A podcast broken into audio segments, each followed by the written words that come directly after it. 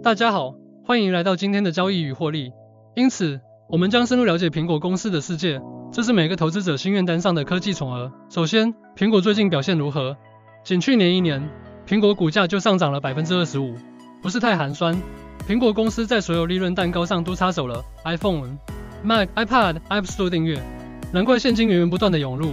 但这并不全是阳光和玫瑰，苹果必须继续应对需求放缓的局面，尤其是在中国。竞争对手紧随其后。现在我们来谈谈真正有趣的事情：苹果在二零二三年及以后会发生什么？分析师对明年的苹果公司压注很大，目标股价攀升至两百美元。对于投资者来说，这意味着近百分之十三的增长。与此同时，苹果公司仍维持分析师一致的强力买入评级。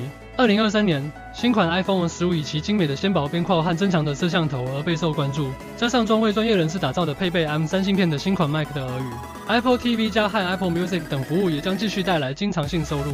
但前方并不全是蓝天，随着智能手机市场饱和，iPhone 销量可能会停滞，特别是如果供应链问题持续阻碍生产的话。展望二零二五年。苹果股价有望从每股两百一十五美元左右跃升至两百八十一美元。推动这一增长的是苹果的秘密武器——不间断的创新和打入可折叠 iPhone 甚至 Apple Car 等新市场。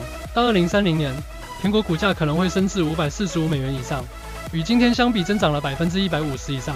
随着消费者热衷于绿色环保，苹果公司在可持续发展上下了很大的赌注。这意味着碳中和产品、再生材料、清洁能源这一切。那么你应该买入苹果股票吗？我们说加油吧！如果您想交易苹果股票，您可以尝试使用 Star 进行差价合约交易。Star 提供免佣金的苹果股票差价合约交易，因此您不会减少潜在利润。使用差价合约，如果您认为苹果会上涨，您可以做多；如果您预计苹果会下跌，您可以做空。只是要小心杠杆，它会大大放大您的风险和回报。免责声明：本文表达的观点仅供学习之用，不应被视为投资建议。